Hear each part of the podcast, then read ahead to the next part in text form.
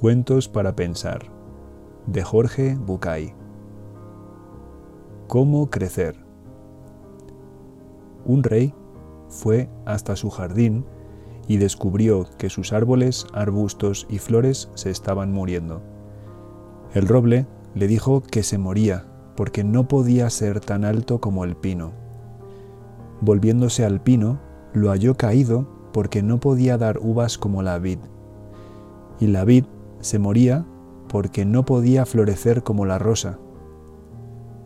La rosa lloraba porque no podía ser alta y sólida como el roble. Entonces encontró una planta, una fresia, floreciendo y más fresca que nunca. El rey preguntó, ¿Cómo es que crece saludable en medio de este jardín mustio y sombrío? No lo sé.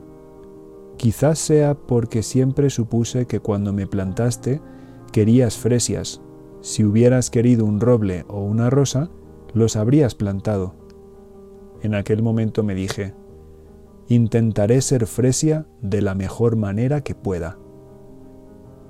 Ahora es tu turno. Estás aquí para contribuir con tu fragancia. Simplemente mírate a vos mismo. No hay posibilidad de que seas otra persona. Podés disfrutarlo y florecer regado con tu propio amor por vos o podés marchitarte en tu propia condena.